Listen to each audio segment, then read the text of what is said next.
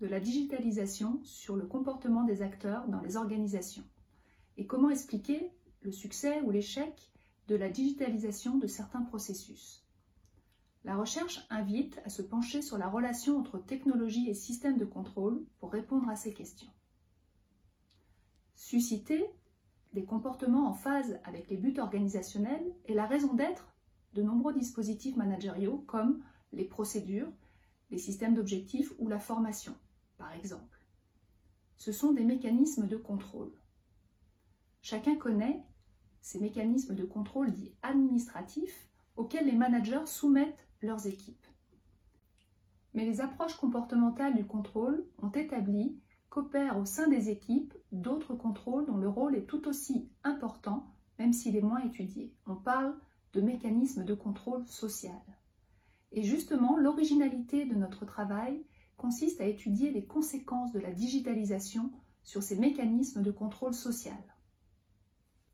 Nous avons étudié durant cinq années les usages d'une base de données collaborative de type Product Data Management à l'intersection entre des équipes de RD et d'industrialisation au sein d'un grand groupe industriel européen. Notre étude permet de voir comment les processus de développement de produits reposaient, jusqu'à l'introduction de la base de données, sur un ensemble de contrôles sociaux, comme des pratiques de reddition de comptes informelles, de mentoring, de gestion des ressources de connaissances, de sanctions ou de filtrage des injonctions extérieures. Or, la mise en place de la base de données enclenche un processus assimilable à une renégociation des relations entre les groupes concernés. Plusieurs étapes clés sont mises en évidence et correspondent chacune à une nouvelle forme de mise en visibilité des tâches de développement de produits. Le résultat principal de l'étude est de montrer que ce processus de renégociation vient progressivement fragiliser les dynamiques de contrôle social qui cimentaient la collaboration. Les éléments constitutifs de ce qui faisait de la RD un groupe social n'existent plus. Le contrôle social, initialement en place, s'efface avec le développement des usages de la base de données.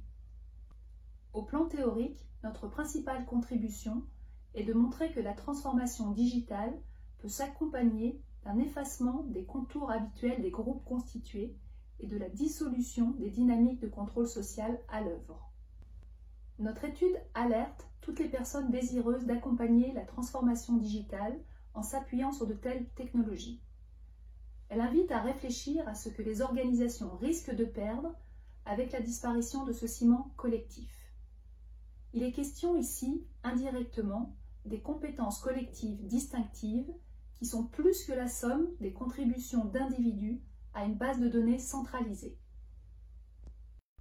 Si les apports de ces solutions digitales sont réels, notre étude invite à approfondir les conséquences pour les individus, placés désormais dans des collectifs étendus aux frontières floues, loin des groupes à taille humaine antérieure.